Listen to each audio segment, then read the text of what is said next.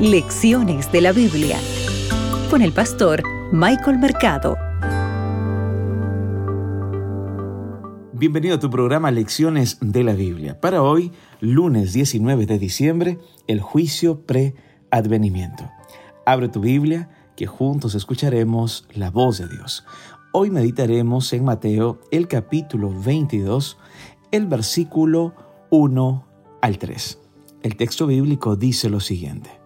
Respondiendo Jesús les volvió a hablar en parábolas, diciendo, El reino de los cielos es semejante a un rey que hizo fiesta de bodas a su hijo, y envió a sus siervos a llamar a los convidados a las bodas, mas estos no quisieron venir.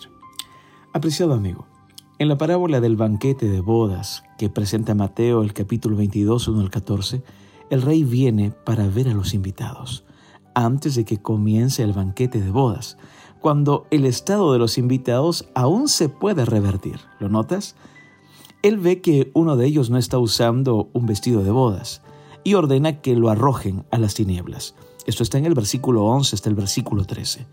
Ahora bien, en Apocalipsis, el capítulo 11, versículo 1, habla de, de medir el templo de Dios y el altar y a los que adoran en él lo cual es una referencia explícita al juicio del pueblo de Dios.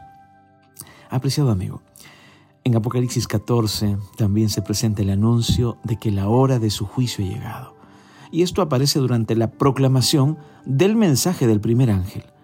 Ahora, la segunda venida de Cristo ocurre solo después de que el tercer ángel termina su misión.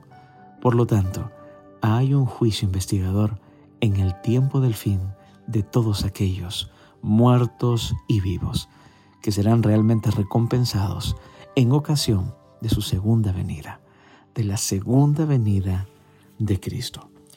¿Sabes? El concepto de juicio investigador, preadvenimiento del pueblo de Dios, se basa en tres enseñanzas específicas y son enseñanzas bíblicas básicas. La primera es la noción de que todos los muertos justos o injustos, permanecen inconscientes en sus tumbas hasta la resurrección. Tú puedes revisar esto en Juan 5, el versículo 25 al 29. El segundo punto está en Apocalipsis 20, 11 al 13 o 2 de Corintios 5, 10, que es la existencia de un juicio universal de todos los seres humanos. Y en tercer lugar, Apocalipsis 24 al 6 y del versículo 12 al 15 es el hecho de que la primera resurrección será recompensa bendita para los justos y la segunda resurrección será la muerte eterna para los injustos.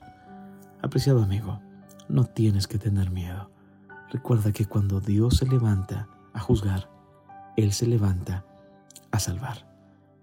¿Sabes cómo debería afectar nuestra manera de vivir aquí en la tierra al saber de que hay un juicio en el cielo?